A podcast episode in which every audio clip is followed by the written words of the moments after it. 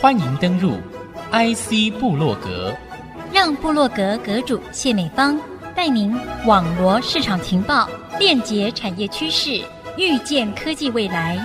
请登入 IC 部落格。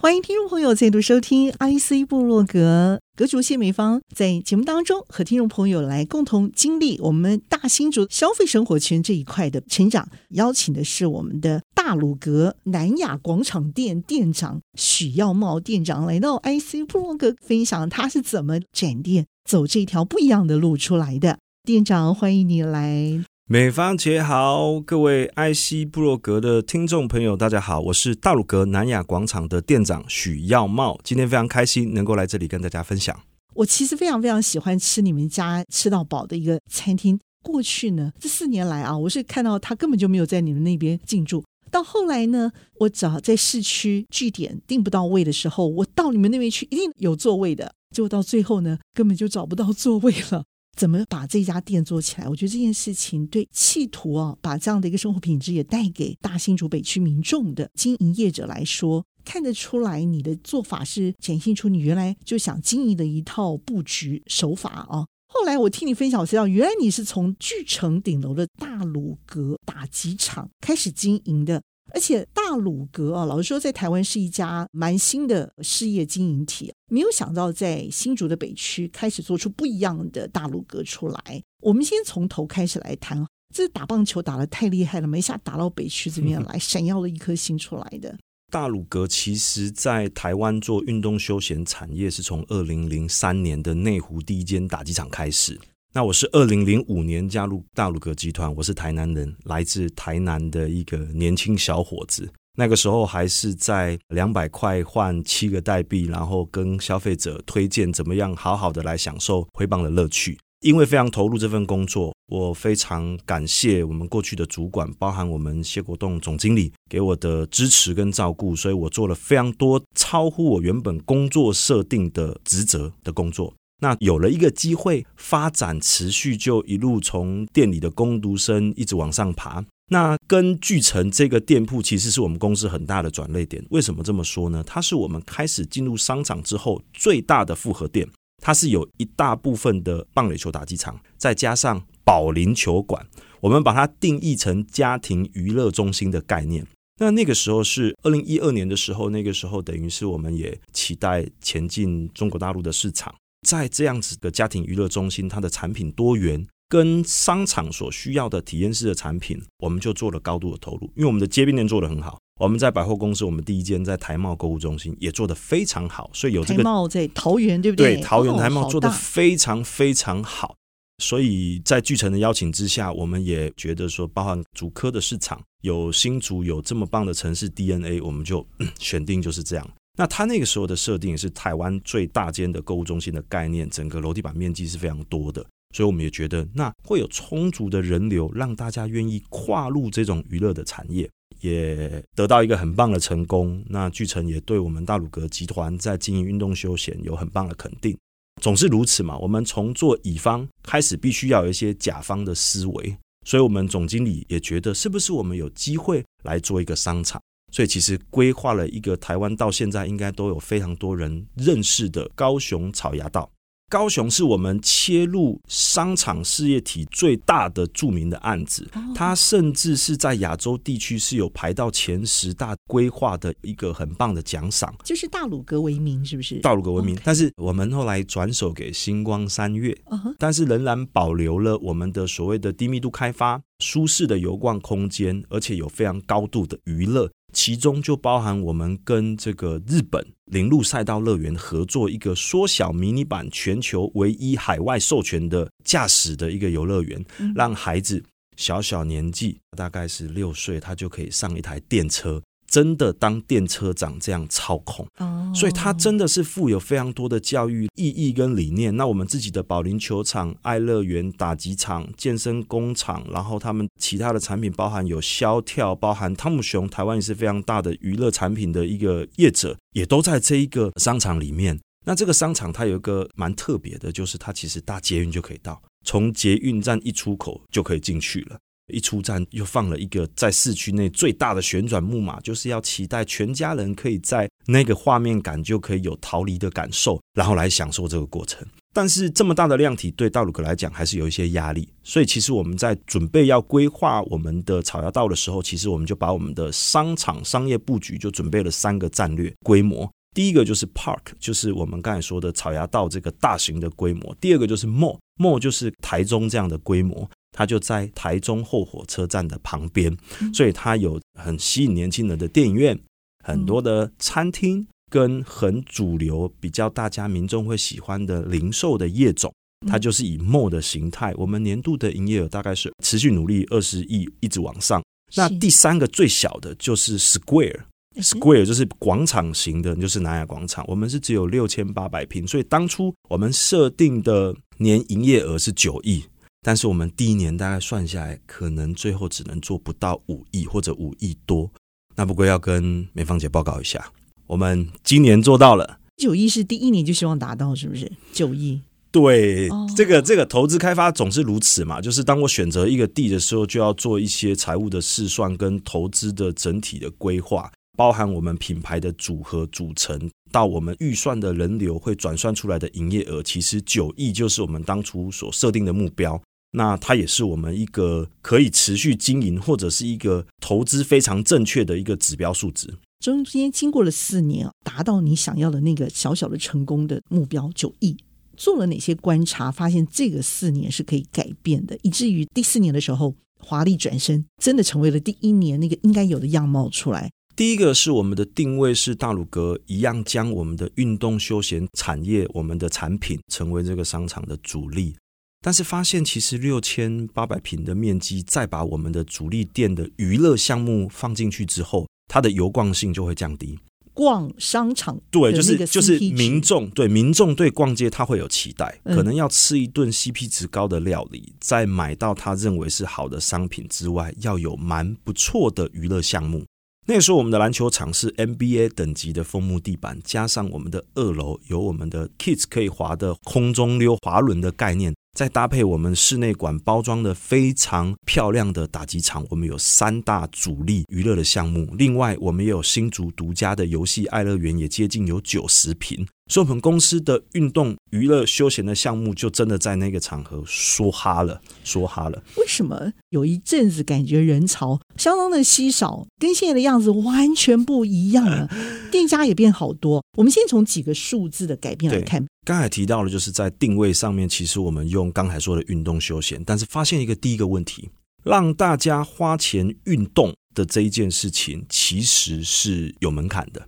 金钱的门槛，时间的门槛，OK，这是第一个限制。那再来就是说，在这个项目里面，它的吞吐量是有限的。我的两个很漂亮的 NBA 等级的篮球框，我大概就是三对三，抱到第四队、第五队，再往后喊要做对战对抗的时候，其实总人流数对一般商场的需求的坪效是低很多的。所以，即使是我的篮球场爆满，对我可能在旁边的全家，当初有全家在我们那里，可能营业额都没有带动。因为老是三对三嘛，就六就三对三啊，给你五对五就是两个篮筐五对五，所以三对三反而还是同时上场人数是最多的嘛。那第二个就是干扰，不是大部分的消费者都期待在游逛的时候，在逛街的时候看到在运动的人。嗯，如果我天天都可以请到魔兽来那边表演灌篮，我想我的生意可能会非常好。但是很抱歉哈，就是 魔兽我们可能没有办法，对对对对对，就是会有一般的民众，但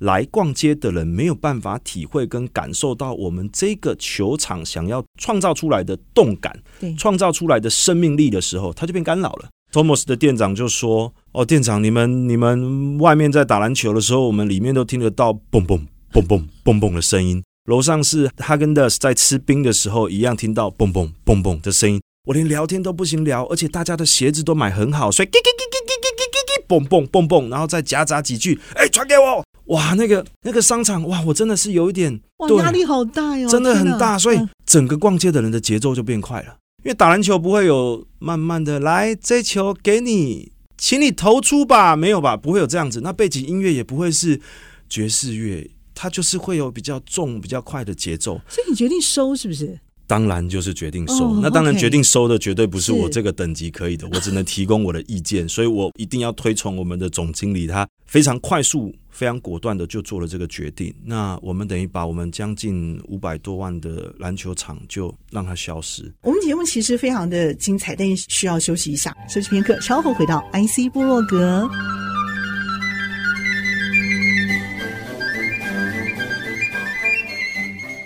欢迎您再度回到 IC 部落格，和您分享内容的是大鲁阁南亚广场店店长许耀茂店长，来到 IC 部落格分享他是怎么展店走这条不一样的路出来的。投资需要钱呢，而且拆更要钱，对虽然钱差很多。没错，没错，但我们拿的是一个未来经营的十几年，嗯、要去确认自己的方向。应该是说，发现问题之后，嗯、接下来的故事就精彩。今天的二十二分钟可能讲不完，哦、但是切入的点其实就非常明确。因为当开始发现这些干扰的时候，我们就很明白跟理解，不是说这样的产品否定，而是当你面积有限的时候，它就会占掉大部分这个商场的定位。那像我们的茶道原本也有篮球场，那当然后来也调整，它是在整个非常大的面积的其中一个角落，那它就是可以一个主要经营的局部的一个特色 TA。或者是差异化的 TA，让运动的人可以前往这里，享受到一个非常顶级的球场。那我想，这对于商场的经营来讲是回馈，是与地方的连接。OK，因为不太会有人特别从台中坐个车来高雄的篮球场打篮球，这不太可能嘛。除非比赛，我们就不谈比赛。所以，当这个情况之下说，我们愿意改变，原因就是因为规模跟这一件我们想要做的事情合并起来之后，它是不成功的，我们就必须尽速的做决定。我实在很难想象，那个同样的地点，现在变成鸟屋书店，现在变成卡玛咖啡，你知道那中间变了多少厂商了？我很想问你，方就在这里，你这四年的改变太快太多，但是你的上层主管、这个消费市场，还有我们附近的民众接受，哎，我无法理解的地方在这里。一开始消费者就会说：“你们把篮球场关掉，你们就是四不像。大鲁阁没有打击场就不叫大鲁阁。”但是我想，大家代表的就是对大鲁阁之间的关系联动，其实是没有那么深刻。大家只会在棒球场今天某一队大量失分的时候，就会告诉大家说：“哦，今天这个队伍变成是中性向向鲁格，他们就会把鲁格来代表被打爆的意思。”大家都把它 focus 在棒垒球这一块，但其实不是。我们大鲁阁做了非常多的产品，其实就是以运动休闲生活来提高民众的生活品质。休闲是所谓的末端消费，食衣住行娱乐，娱乐分运动娱乐、休闲娱乐。那运动娱乐它带有一点点健康的成分、舒压的成分在里面，所以我们做的非常多元。后来才要研发福汤岩盘浴跟我们的 Roller 一八六。这个过程当中的改变就变成啊，消费者虽然很生气，但是他必须要面对我们在这件事情的专业，因为我们知道民众要的是什么，所以我们就当初因为这个篮球场是盖在商场的正中间，所以他可以从各个角度都看到，那当然也是当初声音可以传遍商场每一个角落的原因，所以就有了这个机会。总经理就觉得，我们如果来把它变成是一个地标型的场域，那当然就是打造一个。具有文化、具有人文特质的空间，也可以符合新竹市特殊的城市 DNA。有很棒的儿童阅读区，有很棒的藏书，有很棒的装修的美学。那这样是不是就可以成为新竹的新生活提案？我想应该是可以的。所以我们就花了一亿来做了这间，我们到现在甚至是未来都很有自信，这间一定会是全台湾最漂亮的鸟屋书店。主要的原因在于他的视野开阔，而且最重要的是他的知性跟美学。是挑高的部分哦，就是全台最高嘛，哈。全球第一间鸟屋是光挑空就有十四米多，我们就十四米多，就是我们这间，哦哦、所以我们的一开始打的、就是规格，对对对对，世界的规格。如果你在台湾，你真的可以来看看，一定要来看看。周边我们的环境原本是看篮球打球的地方，我们做了三百六十度接近的书墙。书墙直接做两层楼高，所以它其实装修的成本就相当的高。那再加上我们原本是从篮球场改成现在您看到的这个画面，所以它前期的改装的费用叫做一次侧的建制也会高许多。所以去比较花最多钱，我不会这样比，但是我必须讲，它是一个投入最多来改变这个场域的一个鸟屋书店。全台湾唯一有的这个岩盘浴，福汤岩盘浴在这里头可以获得这样的一个感受。大家都会说有有有岩盘浴，我知道我知道，它都是美容媒体式的，嗯、一个个人舱或者是一个小空间做岩盘浴，卖你按摩的课程，卖你化妆品。阿德安内尼亚，它比较不是属于像一个娱乐会馆的概念、体验会馆的概念、舒压会馆的概念。可是，当大部分的人真的被自己的女儿、被自己的妈妈讲完之后，踏进来之后，是一个大家前所未见的空间，而且他也投入非常高的心血。我们的福汤岩盘玉也花了八千万，不是我们做的有多不得了，在里面你可以自由自在的享受，有四种加热设施跟一个下雪硬雪冷却房。还有藏书五千册，有三千册的漫画，看你要看《海贼王》还是看《火影忍者》都有。灌篮高手也有，然后有太经殿的按摩，旁边还有一个舒眠厅，可以让你不小心睡着。我们有个人舱，我们做二十四小时。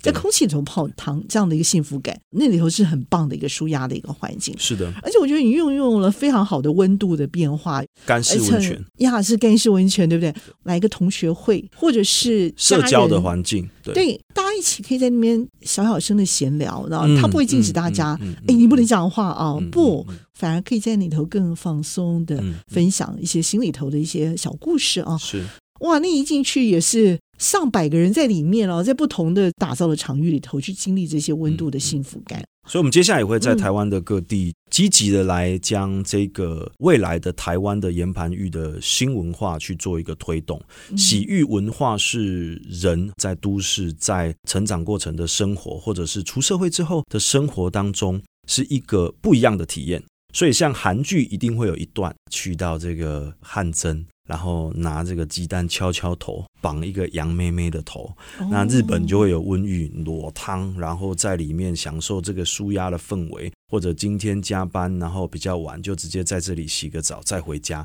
台湾以前曾经也流行过桑温暖、桑拿房。那现在比较主要的可能就是健身房的附属设施，包含有 SPA 会馆啊，或者刚才提到的这几个空间，蒸汽室啊，或者是芬兰浴。但岩盘浴的空间就比较不一样，它是完全独立出来，它是属于一个你穿着整套的衣服是我们所提供的，在这里面你可以阅读，随时从哪里开始，从哪里结束都没有问题。哪一个位置你觉得喜欢，你就坐下来。所以我们有一百个外面的坐席区，里面有七十八个加冷热的设施。那我们人数的最高上限，其实我们容载的是一百个人。日本人当初在帮我们协助设计的时候，他是说啊，这个可以两百个人。后来发现哈，相较于日本人，他们对于这个洗浴文化的了解，他们能够接受。我不一定要加热设施，或者是我一下下我就可以出来阅读、休闲、放松。然后当然票价就比较长。可是我们台湾就会还是比较促进新陈代谢的这一块是我们主要的产品，所以就等于是我们的床体大概会是希望多出来的人流。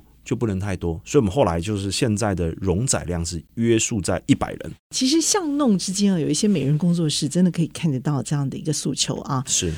其实大家就是希望不要被干扰，在这里头，我觉得完全没有这这样子的一个商业文化的气氛在里头。对，对，这个也是比较头有特色的一点啊。嗯，你们这个商场所打造的这种亲子文化的氛围啊，我觉得那是一种比较不一样的这个饗宴，包括你的食衣。好，住行当然没有了嘛。好、啊，这个晚上可以在福汤睡一晚，可以睡一晚。